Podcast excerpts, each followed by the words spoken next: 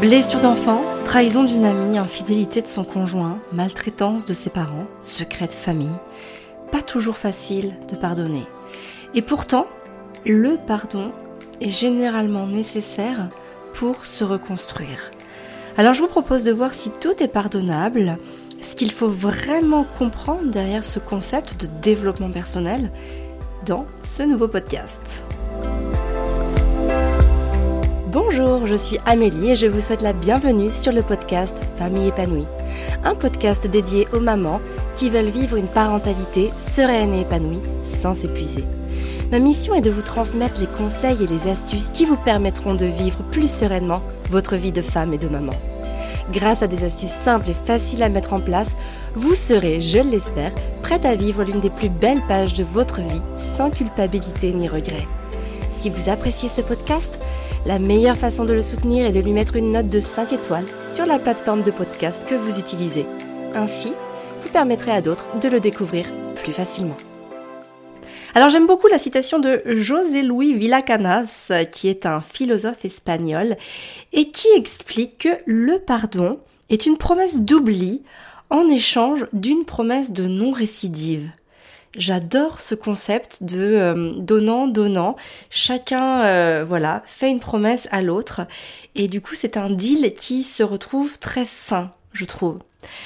Alors quand on parle de pardon et notamment quand on se pose la question est-ce qu'on peut tout pardonner, c'est très très important d'avoir en tête que pardonner, ce n'est pas excuser. Ce n'est pas absoudre et ce n'est pas non plus nier la faute de quelqu'un. Pardonner, c'est une décision que l'on prend, donc qui est personnelle. C'est la décision de ne pas ou de ne plus vouloir se venger. Et quelque part, ça induit aussi le fait de choisir délibérément de ne plus souffrir. Alors le pardon, il peut avoir euh, plusieurs connotations, hein, notamment euh, une connotation religieuse. Ici, c'est vraiment pas la, la, valeur religieuse du pardon que je veux vous que je veux vous expliquer c'est vraiment le pardon dans euh, sa part de développement personnel et qui fait plutôt attrait, selon moi, à un aspect de résilience. Alors la résilience, c'est lorsqu'on a été affecté négativement par quelque chose, par quelqu'un ou par une situation, on va agir de manière à ne pas ou ne plus vivre cette forme de, souffrance. Ou en tout cas, on ne va plus la vivre parce que on va accepter pleinement un état, donc on va vraiment accepter pleinement ce qu'il se passe pour éviter toute forme de résistance qui pourrait nous contraindre et nous laisser avancer vers de la souffrance. Plus on résiste à quelque chose, et en fait plus on vient créer de la souffrance. Les résistances amènent euh, de la dureté, amènent euh, quelque chose de rigide. Et forcément tout ce qui va être rigide, que ce soit dans notre tête ou dans notre corps, va amener une forme de souffrance. Donc vraiment cet aspect de résilience, pour moi, il est tout à fait associé à la notion de pardon en développement personnel. C'est vraiment comprendre qu'il s'est passé quelque chose qui n'a pas été agréable à vivre, peu importe si c'était du fait de quelqu'un, de quelque chose ou d'une situation, mais on l'accepte pleinement, on accepte que ça n'a pas été agréable, on accepte que ça n'a pas été confortable, et du coup, on en prend compte pour statuer ce qui s'est passé et pour faire en sorte que ça ne se reproduise pas. Donc on est vraiment dans une euh, dans, dans, quelque chose, dans une situation de très constructive. Il faut vraiment comprendre que le pardon en développement personnel, c'est vraiment le fait de se pardonner pour soi à la base. Hein. C'est vraiment ce que même si on, même si c'est par rapport à quelqu'un, hein, par exemple quelqu'un nous a fait euh, du mal ou du tort, on va lui pardonner. Mais ça ne voudra pas dire qu'on a oublié, qu'on l'a absous ou qu'on a nié ce qu'il fait, pas du tout. Le pardon, c'est pour soi qu'on le fait d'abord. C'est-à-dire que euh, bah, pour pouvoir dépasser cette situation difficile, peu importe le moyen hein, de le contourner, de le dépasser ou de sauter par-dessus, peu importe, c'est vraiment pour soi qu'on le fait. Le pardon va permettre à notre esprit de passer à autre chose, de, laisser ça derrière soi, de, mettre ça dans, dans une zone d'acceptation que l'on a en soi et qui ne nous fait plus souffrir, qui ne va plus nous faire du mal. Et donc, on va pouvoir continuer d'avancer, on va pouvoir continuer de cheminer et on va pouvoir continuer de se développer personnellement. Alors la question, c'est est-ce qu'on peut tout pardonner? Oui, on peut tout pardonner. Parce que c'est important pour soi en premier lieu. Et j'ai envie de dire, à partir du moment où c'est nous qui sommes euh, l'acteur principal, ou en tout cas qui vont subir les, enfin qui va subir les conséquences directes de notre acte, notamment de notre acte de pardon, donc pour pouvoir continuer à cheminer, j'ai envie de dire que, en premier lieu, pour soi d'abord, oui, c'est important de pouvoir tout pardonner. Et j'ai même envie d'ajouter que plus la blessure est grave et plus le pardon va être un facteur utile pour retrouver sa liberté et son bien-être psychologique. Pardonner, c'est vraiment impliquer de ne plus accepter d'être une victime. On pourra incarner la femme qu'on veut être que lorsque nous prendrons conscience de ce que nous ne voulons plus être. Alors c'est pas toujours facile parce que certaines fois euh, la haine, la colère euh, dans certaines situations et par rapport à certaines personnes va nous servir d'appui au quotidien. D'ailleurs, il y a même certaines personnes qui ne s'acceptent pas pleinement et donc qui vont vivre avec une forme de souffrance et qui vont avoir besoin de nourrir et de créer de la souffrance en permanence parce que la souffrance a besoin d'autres souffrances pour pouvoir se nourrir. Mais si à un moment on n'accepte pas ce que l'on ne veut pas être, eh bien ça sera un frein perpétuel pour pouvoir incarner pleinement celle que l'on veut être. Et en général, celle que l'on veut être, ce n'est pas une victime. Il y a peu de gens qui se plairont à se dire victime ou en tout cas qui pourront évoluer dans un cheminement euh, euh, positif, serein et épanoui à travers le rôle d'une victime. Donc, si vous voulez sortir de ce rôle de victime, commencez par prendre conscience que vous ne voulez plus l'être. Et le pardon, dans ces cas-là, est un outil très puissant pour vous sortir de, cette, de cette persécution.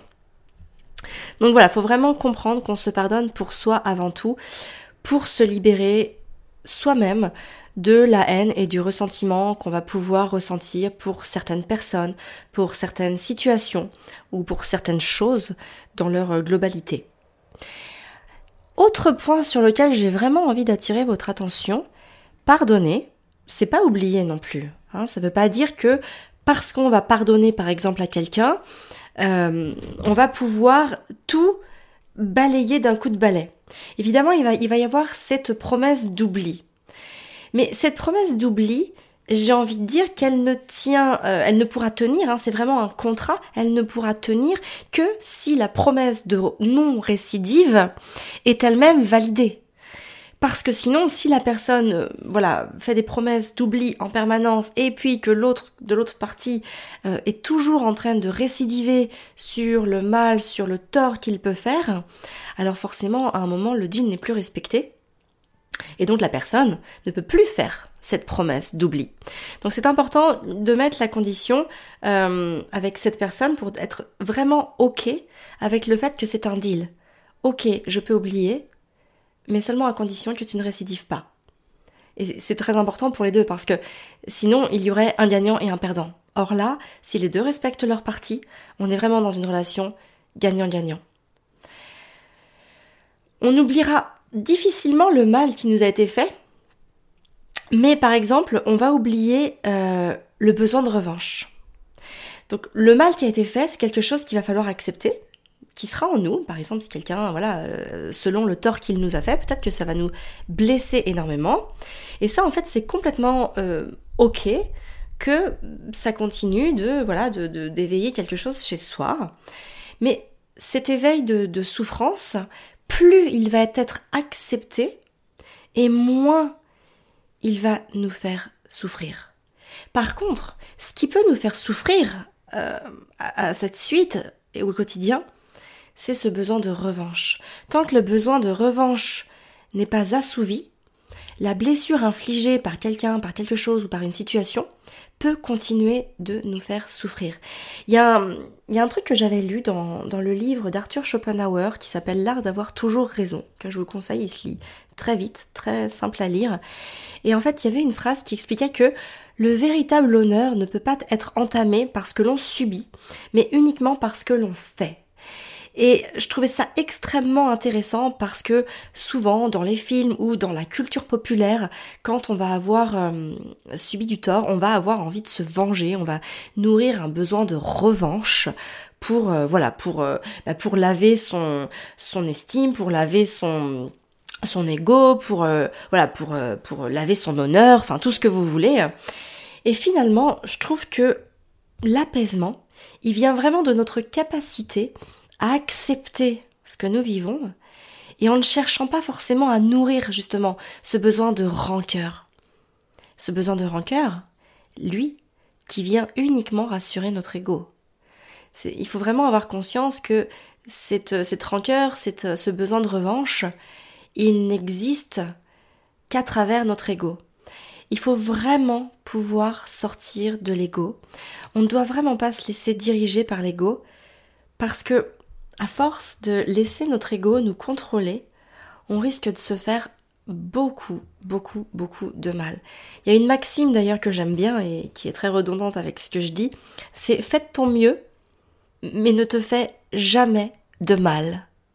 Et justement, quand on laisse notre ego euh, prendre le contrôle, alors on est dans, euh, vraiment dans, la réussite, dans la performance, dans la capacité, dans le faire, dans l'action, dans le je me dépasse en permanence, et il y a un moment, bah, on risque de se faire mal.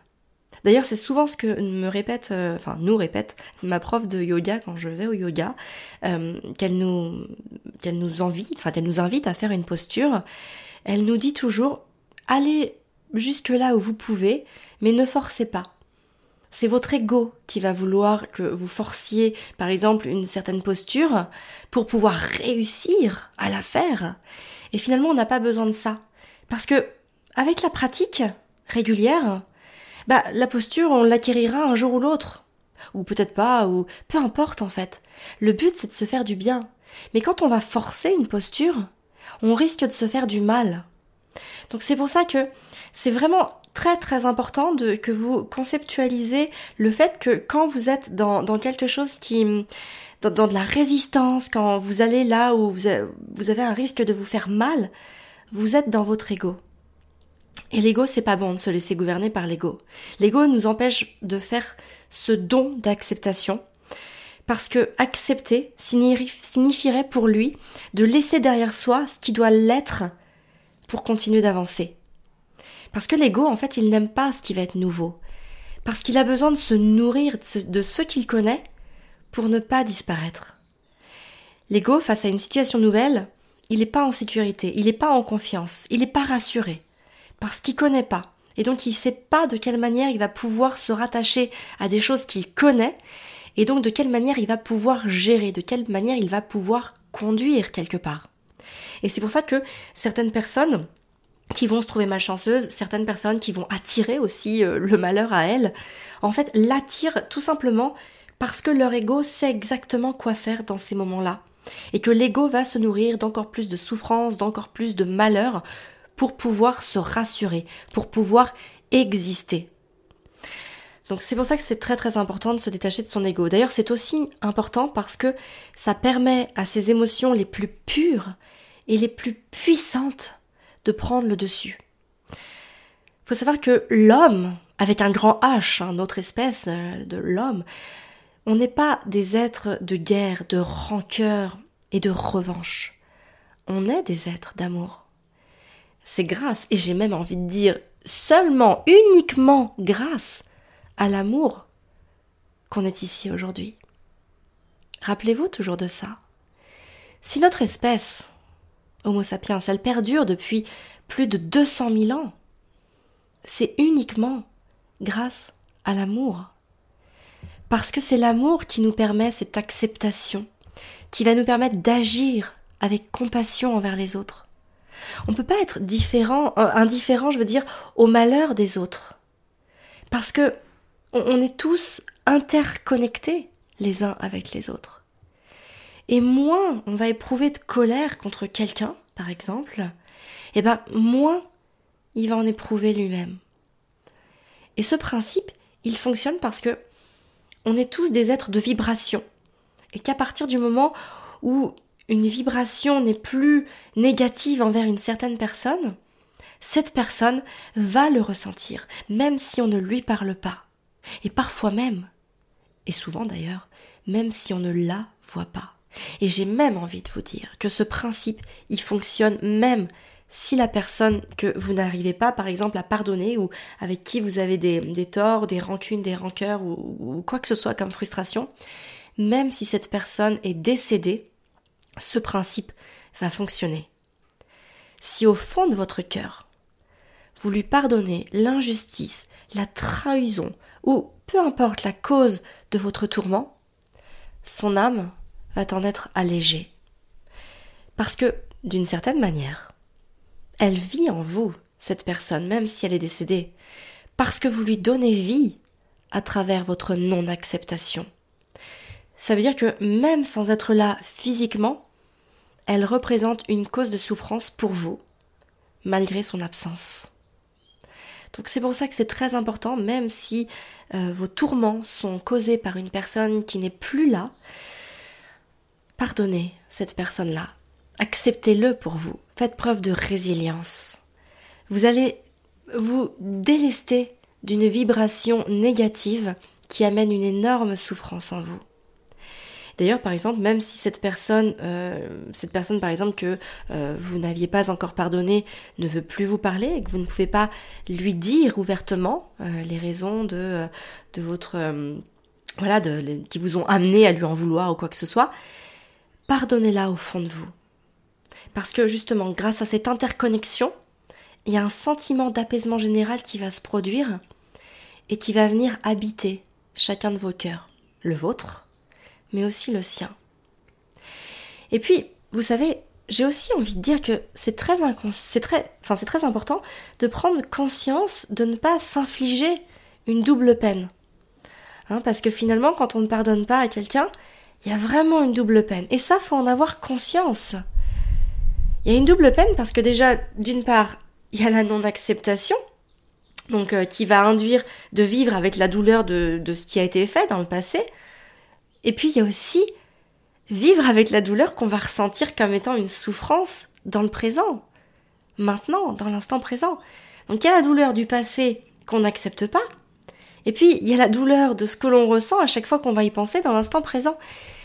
Donc faut vraiment dire non à cette double peine, parce que vous imaginez si vous vous débarrassez de, toutes ces doubles peines qui peuvent vous habiter, qui peuvent être en vous, vous allez vous, vous délester, vous allez vous alléger, vous, vous allez vraiment pouvoir vous élever. J'aime bien ce, cette idée de, de la montgolfière hein, qu'on va décharger, on va enlever les poids et puis, eh ben forcément, euh, elle va pouvoir aller plus haut.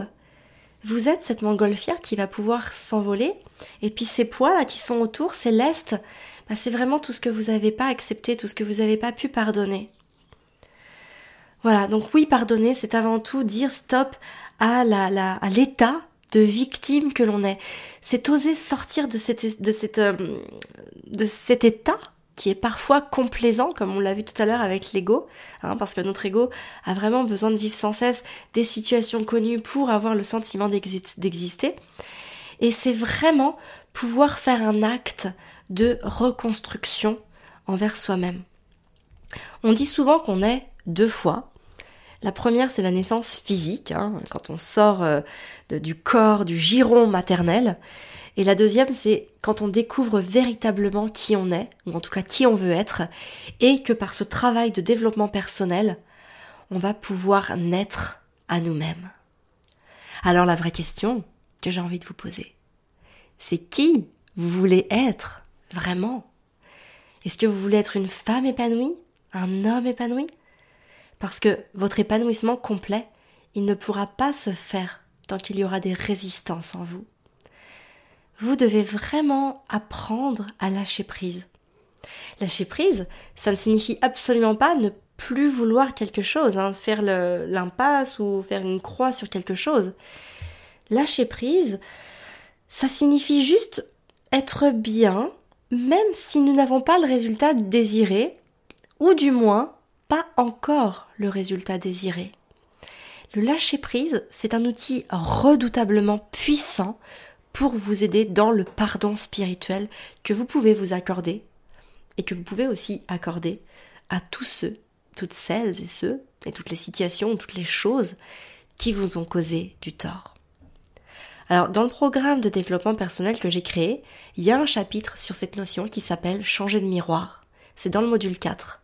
Si vous faites partie du programme Maman épanouie, je vous invite vraiment à vous offrir le temps d'aller écouter ou de réécouter ce chapitre fondamental pour pouvoir accepter et trouver en vous la voie d'un autre chemin, plus serein et plus apaisé.